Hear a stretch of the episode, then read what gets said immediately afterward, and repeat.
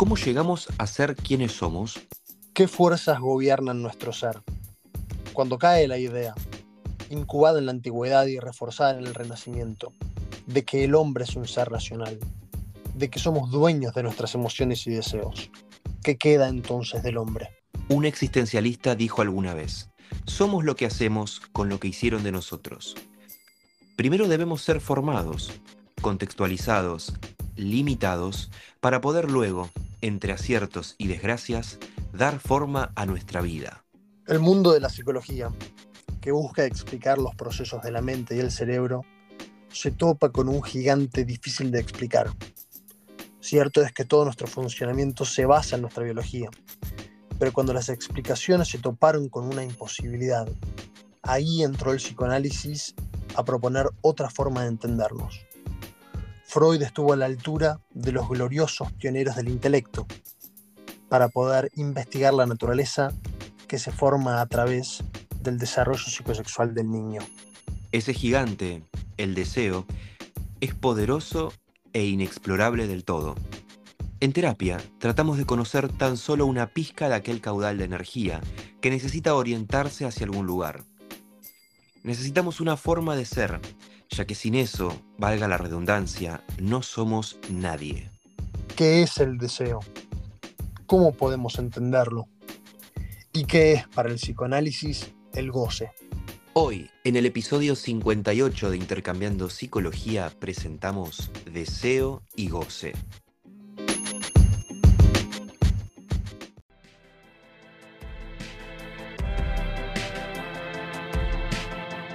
La psicología está en todos lados. Está presente en la vida de todos. Nos vamos a informar, aprender y entretener. Por eso, acá estamos, intercambiando psicología.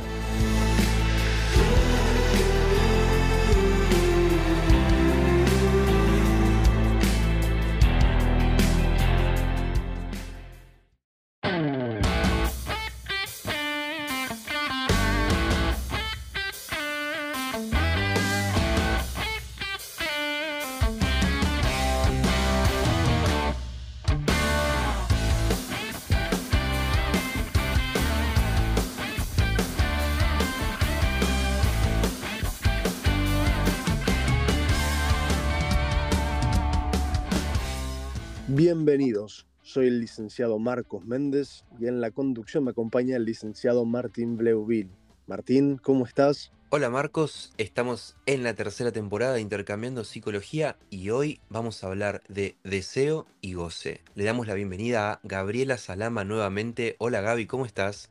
Hola Martín, hola Marcos. Bueno, feliz de compartir este programa con ustedes y de estar presente en, estos episodios tan interesantes que están sacando al aire.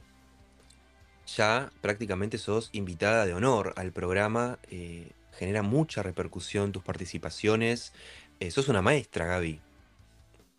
Bueno, me encanta. La verdad que a mí lo que me pasa con ustedes es que me entusiasma mucho, como siempre les digo, los escucho siempre, eh, los promociono porque realmente lo que están haciendo es muy bueno y bueno, no lo digo yo solamente, lo dicen los oyentes y bueno, ahora también lo dice Spotify. Así que nada, feliz, feliz de que me incluyan y de que me inviten.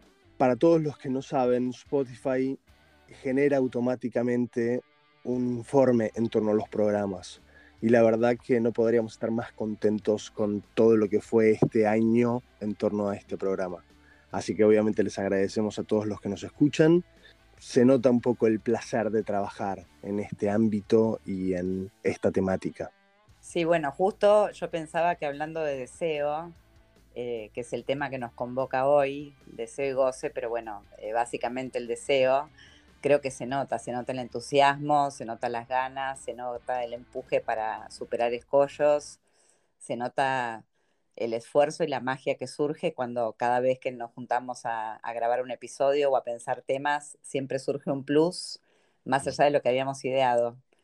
Exactamente, estamos muy agradecidos por todo lo que está pasando con esta tercera temporada del programa, que como ya saben, nos quedan los últimos tres episodios de Intercambiando Psicología. Las temporadas tienen 20 episodios cada uno, 20 programas, del 1 al 20 la temporada 1, del 21 al 40 la segunda, y del 41 hasta el 60 esta actual tercera temporada. Así que bueno, estamos en estos últimos tres programas dándonos un gran lujo hoy acá en el 58 con la licenciada Gabriela Salama. Gaby, deseo y goce, ¿no? Hoy contiene nuestro título ¿Qué palabras? ¿Qué es el deseo y qué es el goce? Empezaría esta vuelta más que con una definición, con una pregunta. ¿Qué deseamos cuando deseamos? ¿Y qué es el deseo para un humano? es lo mismo desear para un humano, qué, les pasa a los animales, qué pasa en la naturaleza. Bueno, son un poco las preguntas que yo me armé para pensar este episodio. Digamos, como marco referencial, lo que tenemos que decir es que lo que a los humanos nos distingue básicamente de los animales es que nosotros manejamos un lenguaje, manejamos un lenguaje de signos, de palabras, de cosas que van más allá de las palabras. Ustedes también le dedicaron un episodio a este tema. Y eh, los animales también se comunican y tienen su forma, su forma que está mucho más marcada por la biología. Por ejemplo, cuando es la época de la reproducción de cualquier especie humana, vemos que los animales tienden a repetir un patrón en una época determinada del año hay una conducta que se repite igual y que consigue un efecto siempre igual, siempre determinado, eh, se llega a ese fin porque la comunicación de los animales es como más eh, perfecta, digamos, en algún sentido, que la de los humanos. Nosotros estamos atravesados por el lenguaje y bueno, me parece que ese es un gran punto de partida como para poder empezar a pensar qué nos singulariza. Te diría que los animales carecen de los símbolos, carecen de la metáfora del lenguaje, que en sí nosotros giramos, al menos nos construimos en torno a una representación de las cosas, incluso de nosotros mismos y de los demás. Entonces, ahí es donde está la, metáfora del lenguaje, en, ese, en, esa mm, copia interna. Y en esa copia hacemos una creación realmente, no tanto una copia. Entonces creo que sí, hay una, distinción muy grande entre ese tipo de, lenguaje y, lo que usamos nosotros. Y en esto que vos aportás, Marcos, se me ocurre un ejemplo, digamos, seguramente todos nosotros hemos ido o hemos llevado algún hijo o algún sobrino, por ejemplo, a mundo marino, por decir algo, ¿no? Por poner un ejemplo argentino. Y vemos que los delfines eh, están adiestrados y que con un silbido eh, o con una seña pueden reproducir una acción. Pero si nosotros le dijéramos a ese delfín, en vez de esa acción de ese pitido, le dijéramos, bueno, decile a tu compañero de la izquierda que en vez de tirarse de cabeza, vaya, busque, no sé, un pescadito y vuelva, bueno, todo eso más allá de la indicación el delfín no lo puede repetir. En cambio, cualquier humano que nos escuche, por ejemplo, hoy en Intercambiando, puede dar una opinión acerca de si le gustó o no le gustó el tema, quién de nosotros tres fue más claro, más preciso. Entonces, lo que tiene el, el, humano justamente es que del signo de la palabra que escucha puede hacer un relato, digamos, que tiene ya una carga subjetiva. Entonces, para meternos de lleno en el tema, ¿qué pasa con un bebé que ya antes de nacer e incluso antes de ser concebido, ya es deseado por el padre, por la madre, por esa pareja, ya hay un deseo de nombre, ya hay un deseo de carrera, ya hay un deseo de qué color va a tener los ojos, hay un deseo que lo preexiste. Y esto está en el discurso de los padres.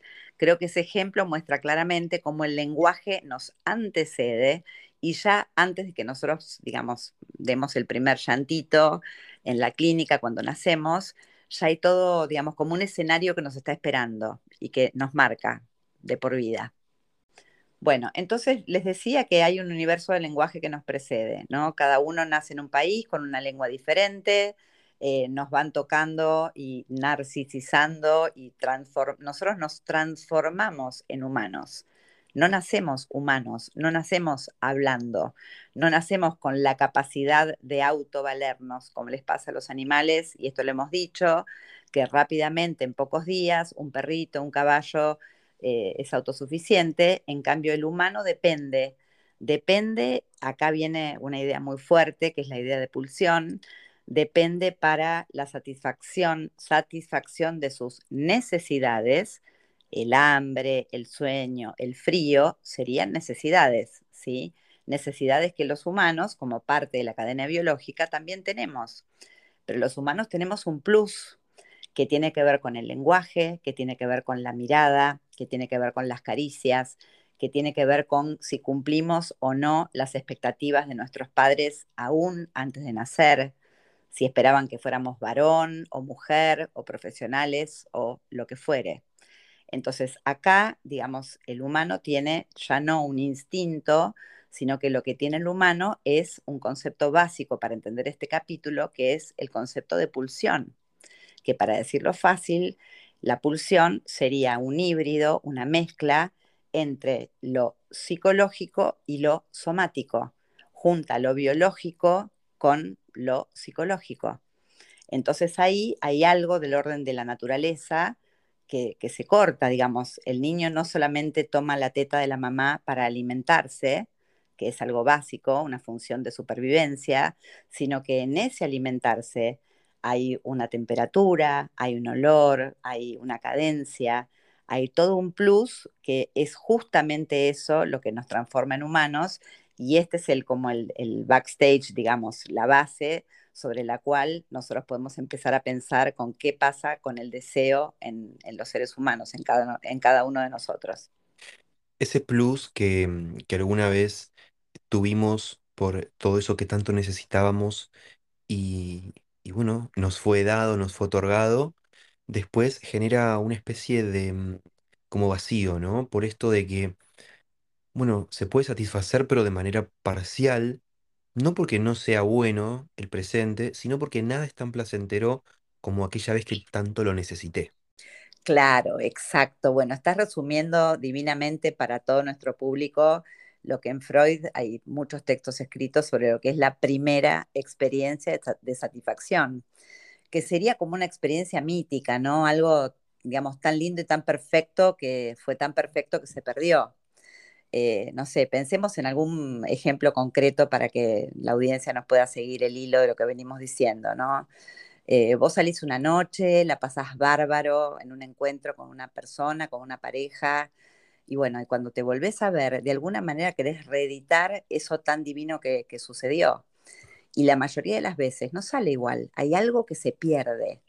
Cuando yo les quiero explicar un concepto en, palabras, lo que estuve leyendo de mi experiencia clínica, siempre siento que puedo bordear la idea, pero que no les puedo transmitir al 100%. No me alcanza la palabra.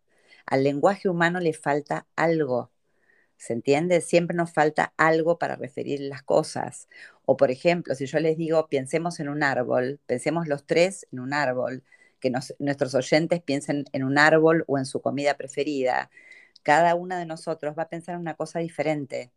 También por esto nos comunicamos, pero también por esto tenemos un malentendido de entrada.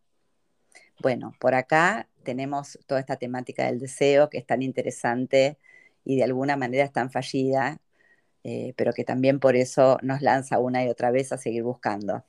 Es como mm, como la condena a no poder comprendernos del todo nunca. Siempre estamos un poquito eh, a, esto de mm, cinco por el peso. Esto de que nunca, alcanza del todo, porque en verdad el lenguaje tiene sus limitaciones. Entonces, claro que nos permite la humanización de compartir algo, compartir una forma de entendernos imperfecta, desafortunada en muchos casos, pero que nos permite tocar al otro, nos permite al menos estar, al menos nosotros tres acá, hablando lo mismo y con sus diferencias poder entender medianamente bien de lo que estamos hablando. Claro, claro. Eso eh, básicamente es gracias a que compartimos un lenguaje común, no solo un idioma, sino una profesión pero de alguna manera esta sensación de que siempre nos falta algo produce como un poquito de insatisfacción que a la vez justamente es la que, la que nos relanza una y otra vez a seguir buscando, a seguir eh, levantándonos a la mañana en pos de un objetivo O sea, eso sería el deseo. Mi pregunta sería como para que lo pensemos y todos los que nos están escuchando también lo piensen. ¿Qué deseamos cuando deseamos? ¿Deseamos cosas? ¿Qué es lo que deseamos? Creo que esta pregunta es básica y no sé, me encantaría compartirla con ustedes porque ahí está la cuestión, ¿no? ¿Deseamos algo que existe, algo que podemos conseguir, algo que eh, se vende en un shopping, algo que se compra por Mercado Libre o hay algo más? Entonces siempre el deseo es parcial, nunca llega a cumplirse del todo. Claro, la lo que es parcial es la satisfacción de ese deseo. Y en este sentido, para tirar ya un concepto medio fuerte y que lo podamos desarrollar, nosotros deseamos aquello que no tenemos, no lo que tenemos. Porque en cuanto vos deseas algo y lo conseguís, automáticamente el humano desea otra cosa. Te comiste el asado pantagruélico genial, te chupaste todo el vino y no querés otro choripán, querés un postre, ¿entendés? Te compraste el departamento y después lo querés decorar. Te compraste el auto y después querés la moto. O sea, hay algo en el aparato psíquico del humano que nos relanza una y otra vez, quizás creo como, como una idea fuerte a la que podemos arribar empezando a pensar, no a, eh, digamos, ser máquinas de conseguir cosas, sino entender que cada vez que conseguimos cosas tenemos un X por ciento de satisfacción porque está buenísimo y lo conseguimos, pero a la vez y en el mismo acto dialéctico, esta palabrita Marquitos es para vos, dialéctico, ¿no? Lo consigo, pero inmediatamente en ese mismo acto hay algo que se me escapó. Y ese mecanismo propio que tiene de funcionamiento, ¿no? De que nunca se cumpla del todo, es también lo que justamente motoriza que siga existiendo. Porque no lo creo que no, no se me ha ocurrido nunca, pero ahora que lo estamos charlando, claro, si se cumple al 100%, ¿cuál es la gracia de seguir adelante? ¿Cuál es la gracia de ahora querer otra cosa? De desear otra cosa. Entonces, me parece que no nos damos cuenta y el el mismo hecho, digamos, de que nunca se pueda satisfacer del todo, es lo que justamente motoriza a que siga existiendo y que se dé como una concatenación de deseos, ¿no? Siempre estamos deseando cosas o algo más grande o algo más caro o algo más rico. Claro, exactamente ahí das en la tecla en el punto de lo que es la, la dialéctica o la contradicción, justamente ahí. Porque eh, nosotros, digamos, cuando nos enamoramos o cuando tenemos un sueño o un proyecto, todo lo que venimos charlando, ¿no? cualquier logro que pensemos, una carrera universitaria, tener un hijo, enamorarnos de alguien, o sea, es algo lindo, es algo que nos da satisfacción, pero que en el mismo movimiento nos deja con un poquito de hambre, digamos, como para tomar un ejemplo simple y biológico. Eh, te compraste, no sé, esa ropa que tanto querías, ese vestido para el casamiento y te falta el accesorio.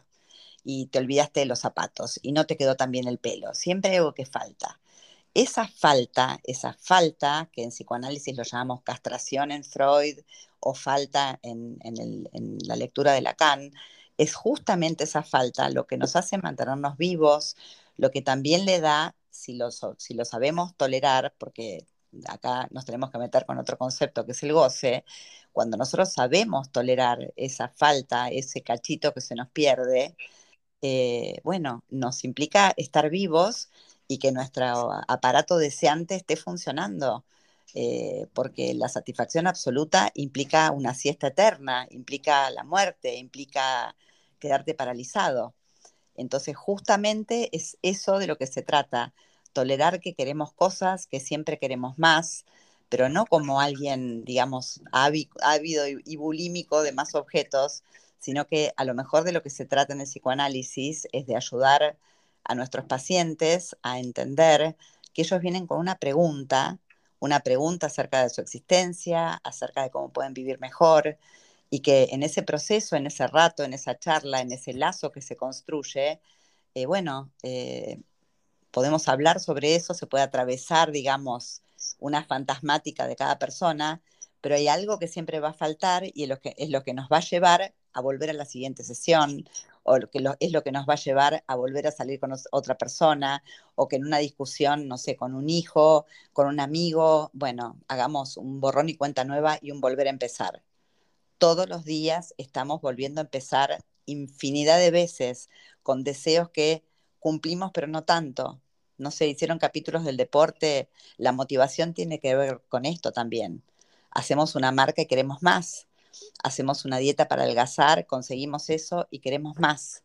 Bueno, ese plus es el deseo. Es incómodo, pero es lo que nos mantiene vivos. Gaby, ¿y qué hay del goce?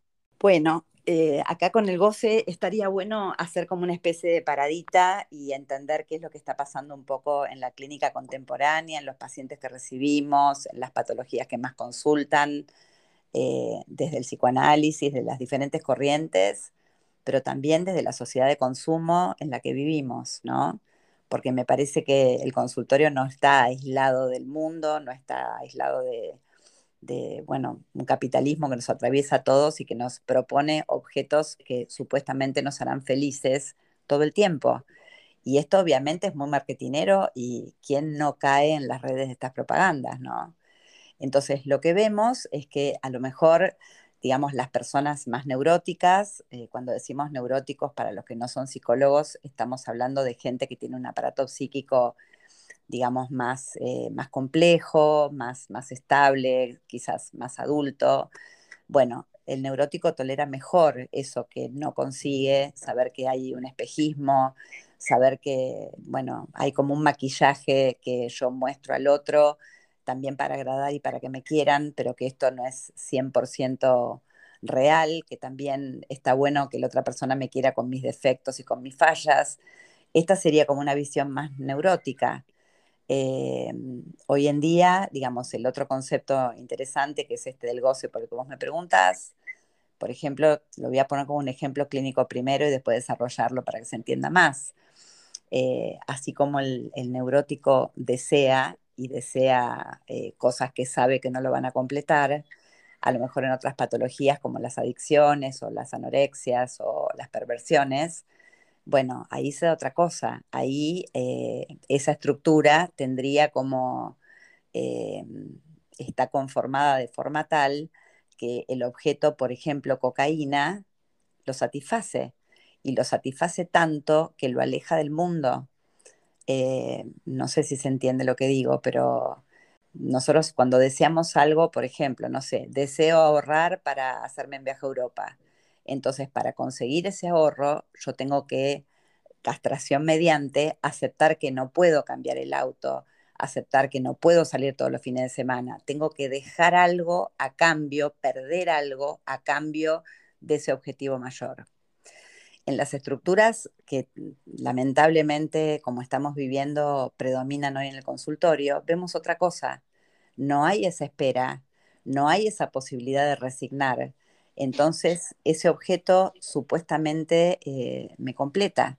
Entonces, por consumir o por conseguir la delgadez extrema, eh, bueno, me pierdo. Entonces, ahí el aparato no desea, ahí el aparato goza. Sería como la ilusión de poder completarme. Sería todo lo contrario a lo que explicamos del deseo. El deseo consigue objetos siempre diferentes, sabiendo que es imposible de satisfacer en cambio, cuando eh, la persona goza, cuando hay goce, no deseo, porque goce en psicoanálisis no es disfrute. Goce en psicoanálisis es eh, sentirme completo, ya no necesito nada. Empiezo a consumir y puedo estar tres, cuatro días en un departamento, me olvido del trabajo, me olvido de mis hijos, me olvido de mi, de mi pareja, me olvido, me pierdo. Ahora que lo mencionás, Gaby, pienso en que no es una experiencia propia del, sistema en el que estamos ahora, sino que es una experiencia humana a través de la historia. Entonces pienso en, las grandes epidemias de los, bueno, los opioides en el pasado, esto de el descubrimiento de las drogas y, cómo ha permitido al humano escaparse de muchas cosas. Entonces ese vínculo, al menos esto que, planteas de sea la cocaína o lo que sea, para escaparse del mundo eh, y, también escaparse de uno mismo. Eh, no creo que sea algo propio del, sistema mm, eh, en el que estamos ahora, sino una gran dificultad constitutiva, esto de cómo una estructura se, forja y cómo interactúa con su realidad. y en esa interacción es donde está, o sea, el talento para poder hacer algo con lo que nos es dado, o no, o, sucumbir ante eso. Y eso no, tiene que ver tanto con, lo contemporáneo, sino también con eh, lo histórico de lo humano en torno a humanidad. Claro, y, hace un rato se habló de pulsión y Gaby explicó lo que es la pulsión, pero también recién, por ejemplo, se habló de objeto. Entonces, para poner en contexto, básicamente si la pulsión es ese motor, el objeto es, podemos decir, el medio por el cual se satisface esa pulsión, ¿no? Recordemos que la pulsión ya la definimos como este, como este motor, como esta fuerza interior, pero tiene sus destinos. ¿no? Los destinos de la pulsión, que los conocemos como esfuerzo, fuente, meta y objeto. Entonces, no vamos a desarrollar cada uno, pero el objeto es justamente aquello por lo cual se alcanza la meta. ¿sí? La meta de los destinos de pulsión, así lo describió Freud. Entonces, eh, bueno, justamente aparecen como objetos sustitutivos. ¿sí? Por ejemplo, no sé, a ver, el pulgar del niño ante la pérdida de la teta del pecho materno. Claro, claro, sí, sí, totalmente. digamos, básicamente el objeto de la pulsión es contingente. Contingente quiere decir que va cambiando, que puede ir cambiando. Eh, no, está, no está fijo, eh, puede ir cambiando. Lo vemos en la sexualidad, porque si no, no entenderíamos ni la homosexualidad, ni la perversión. O sea, creo que no conocemos, por ejemplo, animales travestis, pero sí sabemos que en el humano se puede dar. Esto tiene que ver con un montón de identificaciones y un montón de cuestiones muy profundas. El goce no es algo producido por la sociedad de consumo. No, no, no. El goce, el deseo y el goce están en todos nosotros. Es imposible ni el más neurótico, más perfecto, que seguirán estando. claro, eh, o sea, aunque a vos te hayan dado el alta en el análisis por ser el mejor paciente del mundo, siempre en tu aparato psíquico hay una porción de goce digamos, lo que todos los psicoanalistas justamente hacemos es eh, en nuestra ética de sostener el deseo que el paciente trae, porque nosotros no transformamos a las personas según nuestro modelo o si pensamos en la psicología del yo, que tiene tanto éxito en muchísimos países, bueno, el psicoanálisis, por lo menos que yo manejo, no tiene que ver con bajar una línea teórica, sino que esa persona, ese sujeto único y repetible que nos consulta, eh, a lo mejor tiene un poco dormida su capacidad de desear y se perdió un poco en el camino y bueno, ahí el goce hace las suyas. Entonces lo que nosotros intentamos es que el goce sea tolerable, que no te lleve a la muerte, que no te lleve al encierro, que no te lleve al aislamiento, que no te lleve a no poder trabajar, que no te lleve a no tener pareja, ni amigos, ni a disfrutar de la vida. Porque el disfrute tiene que ver con el deseo, el goce no disfruta. El goce te lleva a la descarga, te lleva al aislamiento. Hay un ejemplo muy divertido que pone uno de los psicoanalistas que estuve escuchando para preparar el podcast, que te dice que hasta el más malo de los skinheads también necesita otro skinhead que lo acaricie. Necesitas hacer un lazo. ¿Se entiende? Entonces no es que el goce es algo malo. El goce está en la estructura sería la, compulsión a la repetición para los psicólogos que nos están escuchando, sería la pulsión de muerte. Lo podemos decir en difícil, la cinta de Moebius, digamos, la pulsión de vida y la pulsión de muerte, por ejemplo, en la alimentación y en la anorexia. ¿Qué le pasa a una anoréxica cuando deja de comer? Ahí está bien visto lo que es la pulsión. Hay una, digamos, necesidad biológica que tiene que ver con el alimentarse, ¿sí? Si vos no te alimentás, te morís, biológico olvídate del deseo, esto es biológico. ¿Qué le pasa a una anoréxica?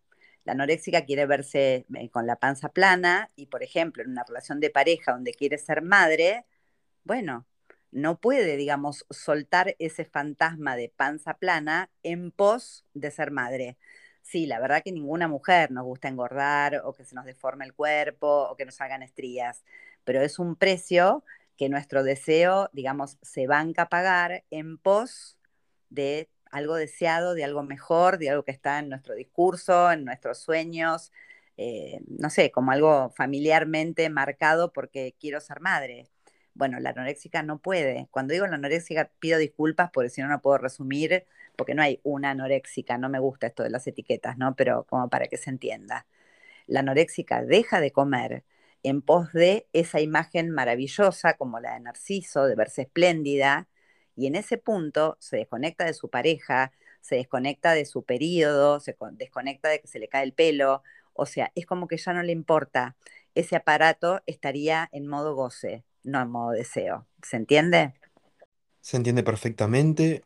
Entonces podemos interpretar, podemos inferir que el deseo es más, más profundo, más prolongado y al mismo tiempo inacabado. Y el goce entonces es instantáneo, es más del momento, es más del aquí y ahora. Claro, no solo es más del momento y más del aquí y ahora, sino que la ilusión que uno siente cuando, digamos, está en modo goce es de que satisfice lo que quería. ¿Sí? Hay como una situación de eh, logré lo que quería y en ese mismo movimiento me desprendo de algo sumamente doloroso que tiene que ver con lo que no puedo, digamos, los psicólogos de vuelta, lo que es el sujeto barrado, que es la castración, ¿sí? Eh, no sé, a mí me puede ir muy bien, no sé, con el trabajo, con preparar un podcast, pero me miro en el espejo y no me gusta tener patas de gallo o no me gusta eh, cansarme más que 10 años atrás, eh, no sé, cuando me fui de vacaciones. O sea, hay algo del orden de lo real que a mí me está marcando un límite y me está marcando que mi vida es finita. ¿Entendés? Que tengo que disfrutar hoy lo que puedo, como puedo, con las cartas que me tocaron cuando yo soy más neurótico, a predominio, me gusta más decirlo así, ¿no? A predominio neurótico, uno tiene más registro de que no tenés la pareja perfecta, que no tenés el cuerpo perfecto, que el tiempo puede no estar ideal en tus vacaciones, pero que bueno, está en vos, para decirlo en fácil, ver el medio vaso lleno y disfrutar igual, aunque algo te falte, aunque te olvidaste, no sé, tu gym preferido, bueno, disfrutas igual. ¿entendés? Cuando vos estás en modo goce, estás más pendiente de lo que te falta, ¿sí? Intentando permanentemente taponar una falta que por definición es imposible de taponar. De eso se trata la vida, justamente, de tener, eh, digamos, Lacan habla del objeto A, ¿no? De ese objeto perdido, el objeto causa de deseo, creo que acá se va a entender en el psicoanálisis lo que entendemos es que hay un objeto que se perdió, ese objeto de la pulsión se perdió para siempre, entonces el humano es una máquina de buscar reemplazos, entre comillas, a ese primer objeto ideal, ideal, recalco, perdido. Es ideal. ¿Existió? ¿No existió? No lo sé. Es lo que funda el aparato. Una pregunta compleja. ¿Nos movemos más desde la falta que desde la abundancia? absolutamente. El resumen de este capítulo es que sin falta no hay sujeto, por lo menos no hay sujeto eh, neurótico. Eh, digamos, si pensamos en una psicosis, no me quiero meter en tanta profundidad porque no nos va a dar el tiempo ni a ganchos y tienen para otra temporada intercambiando, pero cuanto menos barrado, cuanto menos castrado, cuanto más fallida está la castración de una persona, bueno, más creemos que tenemos todo lo que queremos, más creemos que eh, nosotros somos Dios o que nosotros somos la ley. El lenguaje lo que implica esta inmersión del sujeto en el lenguaje implica que todos nosotros, todos, ustedes dos, yo y la gente que nos escucha y la gente que nos rodea, estamos todos sometidos a reglas. Acuérdense de totem y tabú, acuérdense del malestar en la cultura tenemos que resignar nuestras pasiones, ¿sí? ¿Quién no se quedaría todo el tiempo en su casa, no sé, comiendo pizza, tomando cerveza, rascándose la panza y durmiendo la siesta? Todos. Nos quedaríamos todos haciendo eso, pero tenés que salir a trabajar. Entonces tenés que acotar, digamos, eso que te implica un placer eterno para, digamos, ponerte el traje de salir a la calle, peinarte, salir a la realidad ¿sí? A resignar todo aquello que no puedes hacer siempre que vos querés, tenés que poder postergar, y eso es la castración. Tengo que postergar algo en pos de otra cosa. ¿Todos tienen? ¿Qué pasa con el que no tiene deseo? Con el que no se siente motorizado por nada. Por estructura, digamos, si le tengo que responder, por estructura teóricamente te diría que es imposible que haya un sujeto humano que no tenga deseo Ahora, por otro lado, si te contesto desde el consultorio, desde las, digamos, consultas que nosotros recibimos todos los días, y sí, si a vos te llega una persona que está muy deprimida o, no sé, con ataques de pánico, encerrada, que no puede salir de su casa, y de alguna manera tiene puesto en pausa el deseo. ¿Se entiende? Justamente cuando esa persona se pregunta y dice, bueno, che, me recomendás un psicólogo, me recomendás un terapeuta, ¿qué hago con esto que me pasa? Tiene que haber una pregunta del sujeto, ¿qué hago con esto que me pasa? ¿No? Supongo que el analista sabe aquello que yo sé y en esa conversación con el otro, en esa transferencia, en ese, bueno, así como antes idealicé a mamá y papá que me podían resolver todo, ahora este, digamos, saber se lo adjudico, no sé, a un terapeuta, a un médico, a un chamán, a un abogado, no importa quién, pero tiene que haber un movimiento donde la persona siente que sola no puede y ahí se empieza a abrir un recorrido interesante donde ese sujeto, ese deseo que a lo mejor quedó un poco enterrado, perdido bajo la arena, bueno, a lo mejor, digamos, en un trabajo conjunto es obvio que ahí trabajamos nosotros acotando ese goce y permitiendo que automáticamente el deseo aparezca. Es un poco el, objetivo de la terapia. Claro, justamente. En lacaniano se dice atravesar el fantasma, es esto. Eh, acotar el goce, que el goce sea tolerable. No existe persona que no goce. En el sentido, vuelvo a repetir, gozar no es disfrutar. Gozar es descarga absoluta. Por ejemplo, un atracón como, como, como, y no como porque tengo hambre, como en la biología. No conocemos perros obesos o perros anoréxicos. Puede haber perros flacos porque no hay comida, pero los humanos somos los que, no sé, me volví de una fiesta, no pasó lo que yo quería, comí en la fiesta y vengo y me como todo. ¿Qué es esto? ¿Cómo lo entiendo? ¿Entendés? Acá. también que no hay placer en ese accionar. Que, está bueno la aclaración. Exactamente, porque placer y goce en psicoanálisis no es lo mismo. El placer tiene que ver con la satisfacción, tiene que ver con poder concretar un deseo, que lo concreto hasta acá y a la tarde lo quiero de vuelta y mañana lo quiero de vuelta, me compré el helado, no sé, mi helado preferido, maracuyá. Bueno, pero acá me compro, ahora que estoy en Brasil, me compro el helado de maracuyá y no es como el de enfrente de mi casa. Entonces, cuando vuelva a mi casa, me voy a ir a pedir el helado de maracuyá y a lo mejor justo ese día el que me hizo el helado no me lo hizo como antes.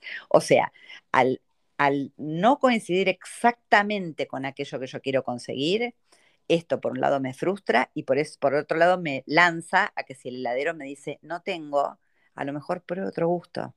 Y de eso se trata la vida.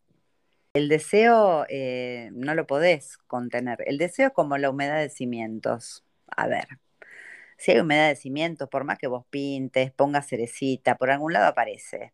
Y además en esto no hicimos ninguna mención, pero justamente el deseo es inconsciente. Yo no deseo lo que me conviene, deseo algo eh, inconsciente, no lo puedo manejar. Y si durante el día lo quiero manejar con, no sé, la frase que leí en Instagram o con el consejo que me dio mi amiga o con la dieta que mi amiga bajó 15 kilos o con el cirujano plástico, ponele, ¿sí? En la noche o en un lapsus, en un fallido o en un sueño, va a aparecer algo donde yo soy hablado por mi inconsciente. Cuando yo me equivoco y elijo, digamos, inconscientemente, eh, meto un nombre que no es, en la sesión nos pasa todo el tiempo, a nosotros como pacientes y a nosotros como terapeutas, el momento privilegiado donde intervenimos es cuando hay una falla en el discurso. ¿Entendés? Hay un montón de, tiempo donde la persona habla, digamos, del bla, bla, bla que se dice, ¿no? Como palabra vacía, digamos, habla así porque fui, me compré, llevé los chicos, fui, vine, la mucama, no importa. ¿Se entiende? Ahí estás hablando desde el yo, pero el deseo no se manifiesta desde algo concretamente. El deseo no es, eh, bueno, ¿sabes qué? Voy a hacer un MBA porque de esa manera voy a hacer una carrera mejor. Mm, sí, es un tipo de deseo, pero ese no es el deseo inconsciente del que estamos hablando. ¿Entendés? Hay un deseo que no se puede contener ni negociar. No se puede. Va a aparecer por cualquier lado. Insiste. O sea, esto es la compulsión en la repetición. Por más que vos lo trates de hacer régimen toda la semana, y bueno, el día anterior te, comes tres pizzas. ¿Y por qué? Y bueno, porque eso no se puede frenar. ¿qué rol juega la frustración en todo esto? Es decir, ¿qué pasa cuando deseamos algo que, que nunca llega? Bueno, excelente la pregunta, porque cuanta más capacidad de tolerancia a la frustración, por eso yo dije al principio, la persona que tiene un aparato más elaborado, un aparato más maduro, un aparato más, un aparato psíquico, digamos, una cabeza, digamos, más estable, ¿entendés?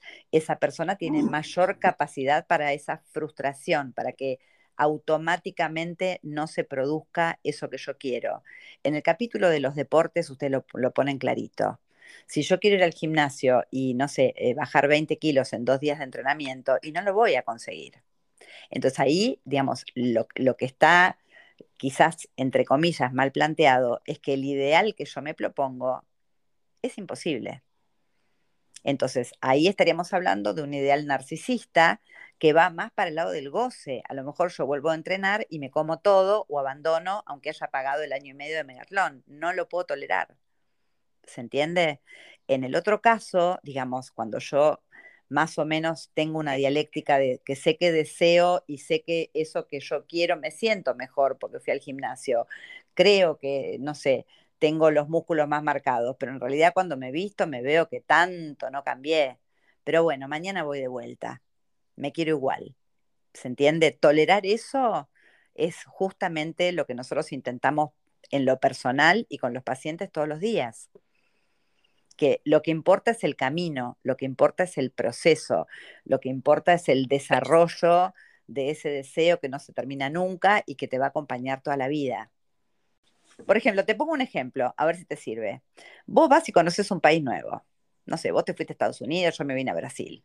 Cuando vos volvés a Estados Unidos, ¿no te da ganas de volver a Estados Unidos, pero a ver el pueblito que no tuviste tiempo o el negocito que justo estaba cerrado? ¿No te quedaste como con ganas? Te comiste la hamburguesa, hay un minuto que te querés comer otra. Decís, no, pará, no tengo hambre. ¿Qué es lo que tengo?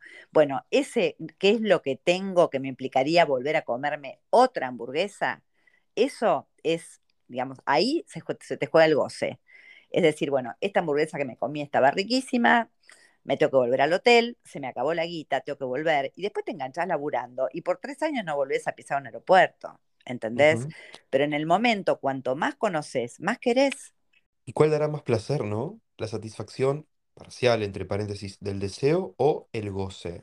Ahora me entró la duda porque el goce es más instantáneo, pero al mismo tiempo me da como que es más placentero el cumplimiento del deseo. Entonces me entró la duda, creo que es contrafáctico, no lo vamos a saber nunca, ¿no? Mira, lo que yo te puedo responder, sobre todo por lo que leí, porque hay un montón de ejemplos que nosotros podemos leer sobre perversión o sobre asesinos seriales, pero los asesinos seriales no vienen a perder tiempo, entre comillas, con un psicoanalista acerca de por qué le pasa lo que le pasa. Sencillamente lo hacen hay un montón de cosas escritas, hay un montón de material bastante contemporáneo que te muestra que, digamos, en las perversiones sexuales, eh, está, lo vimos en un montón de películas, o sea, digo películas porque a mí no me pasó por suerte, ¿no? Pero hay mucha gente que goza pidiendo, por ejemplo, la muerte, pidiendo la asfixia, hasta hay gente que se corta los genitales, ¿entendés? Llegando la asfixia en, esto que, digamos, yo nunca lo experimenté, ¿no? Pero que hay gente que te dice que cuando vos no podés respirar, sentís más el orgasmo. Ahí tenés claro como placer, ¿no? No es eh, vida, no es engendrar un hijo, no es tener un orgasmo eh, compartido. Hay algo del orden de la muerte, hay algo del orden de un límite que se nos escapa. Entonces, eso no es placer, eso es goce, ¿sí? O sea, quiero tanto eso que quiero de cualquier manera y a cualquier precio, que esto no tiene fin y voy a llegar hasta el fin. Eso es el goce. Hay muchos asesinos, está escrito, yo no lo vi y no lo recibí en la consulta, pero no solo yo, sino un montón de psicoanalistas que escriben sobre el goce, te muestran esto. Digamos que el asesino serial goza viendo la cara de la víctima mientras la está matando. Ahí tiene un deseo erótico, ¿se entiende?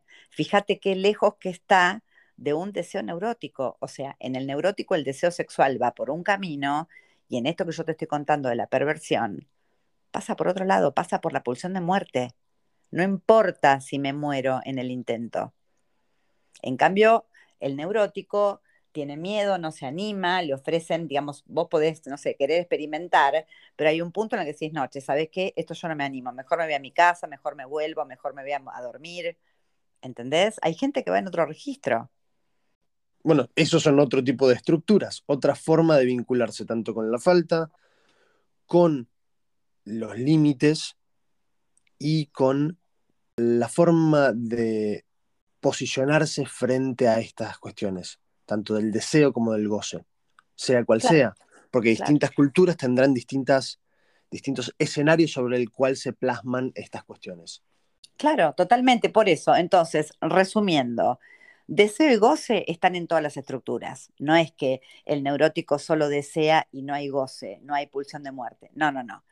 Tanto el neurótico como el perverso o el psicótico, en las dos, digamos, hay deseo que no se termina de cumplir nunca y que me lleva todos los días a insistir en ese camino, en esa búsqueda interminable, infinita, pero que me lleva a poder, digamos, vivir y que los proyectos vayan cambiando.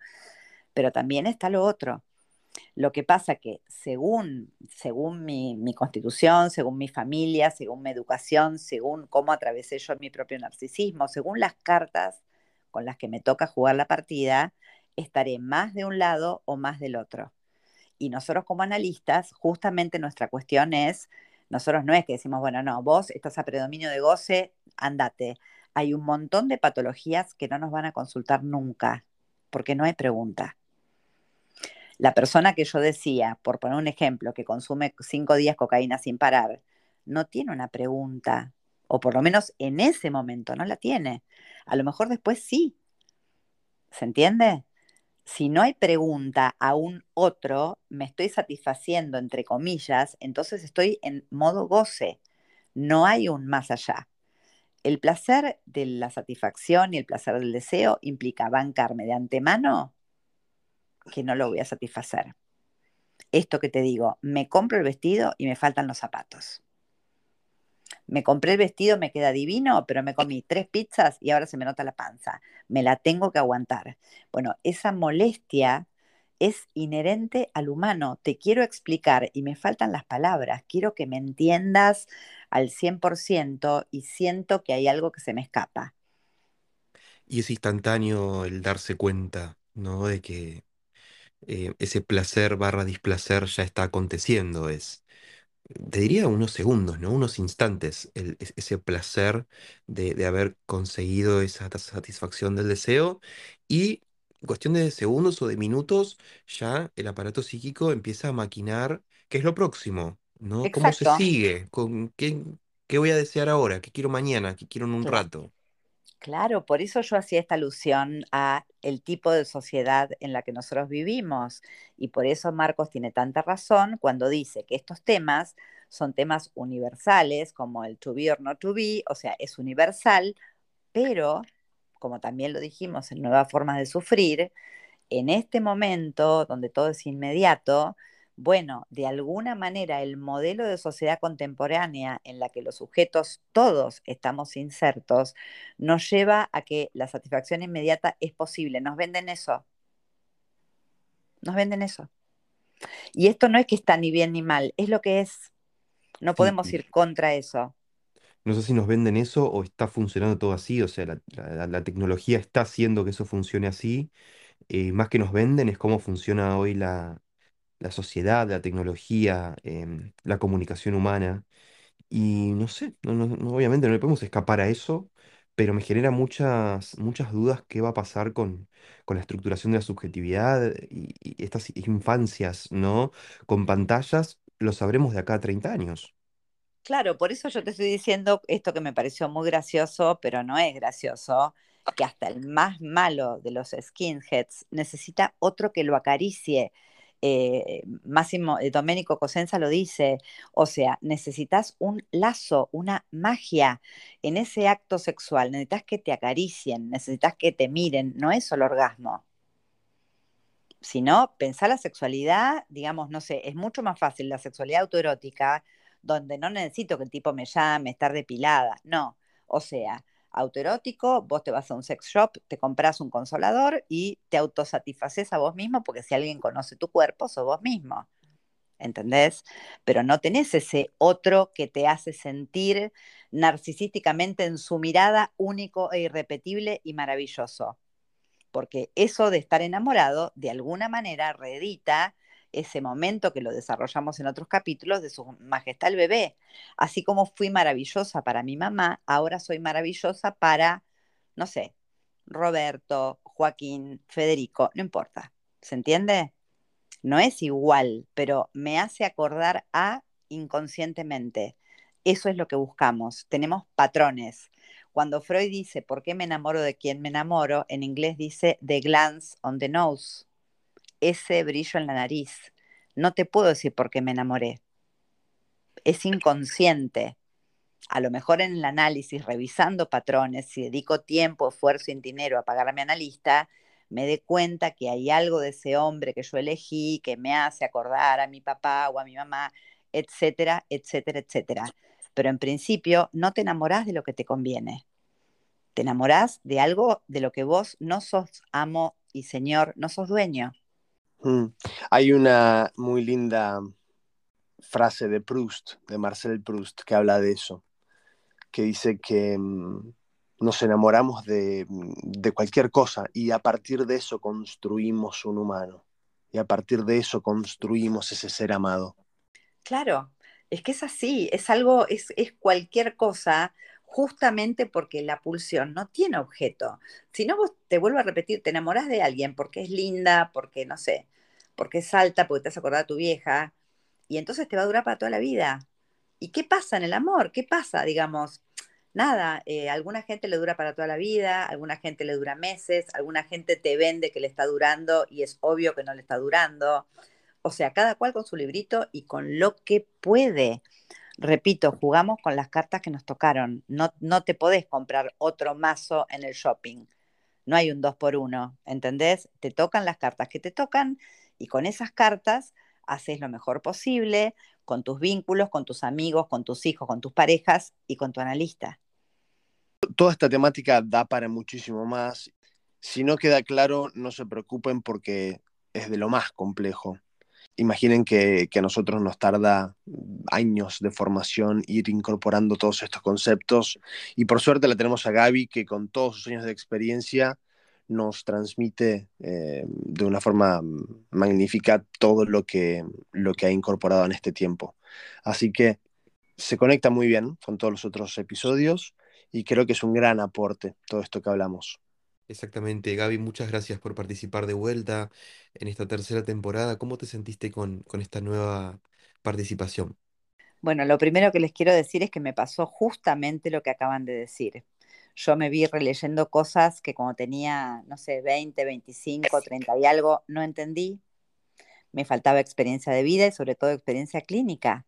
Entonces, el, placer, digamos, el, deseo que sentí concretado en volver a leer y ahora sí, con lo que aprendí de los pacientes, entender. Y a lo mejor dentro de tres años o cinco, cuando me pidan otro podcast, lo entenderé más.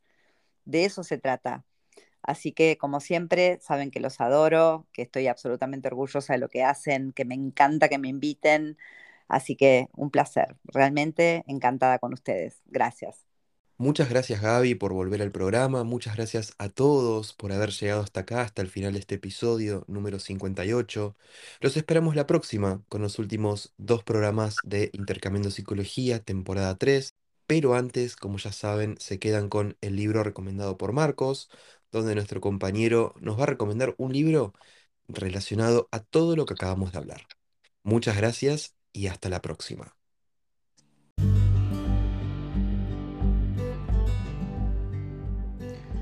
Este episodio viene con una peculiar dificultad para proponer un libro.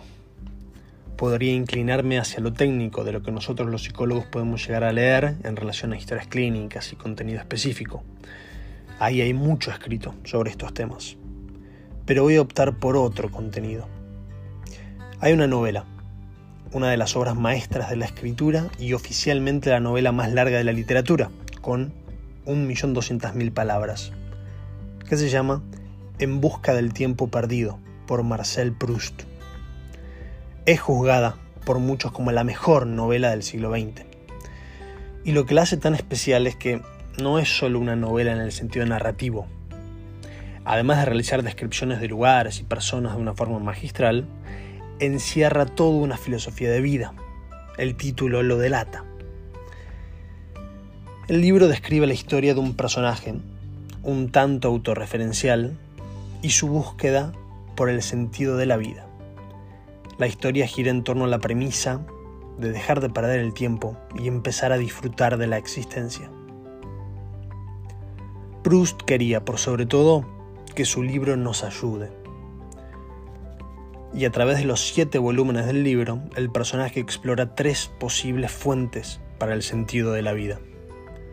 Una, el éxito social. Después, el amor. Y por último, el arte. El genio de Proust radica en la profundidad de su análisis y en donde podemos encontrar mucho de lo hablado en torno al deseo y el goce. Orientar el deseo hacia algo y entendernos quizá un poco mejor.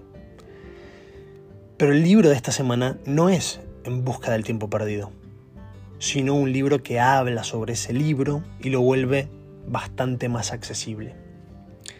El libro es Cómo Proust puede cambiar tu vida, de Alain de Botton. Justamente para evitar emprender directamente la tarea titánica de leer la novela en sí, este libro nos acerca a los componentes esenciales y a las enseñanzas fundamentales que Proust pudo formular en su obra. De prenderse el deseo por leer uno de los grandes genios de la literatura, en busca del tiempo perdido, va a estar ahí esperando. Ahora me despido, les agradezco, los saludo y como siempre les deseo muy buenas lecturas.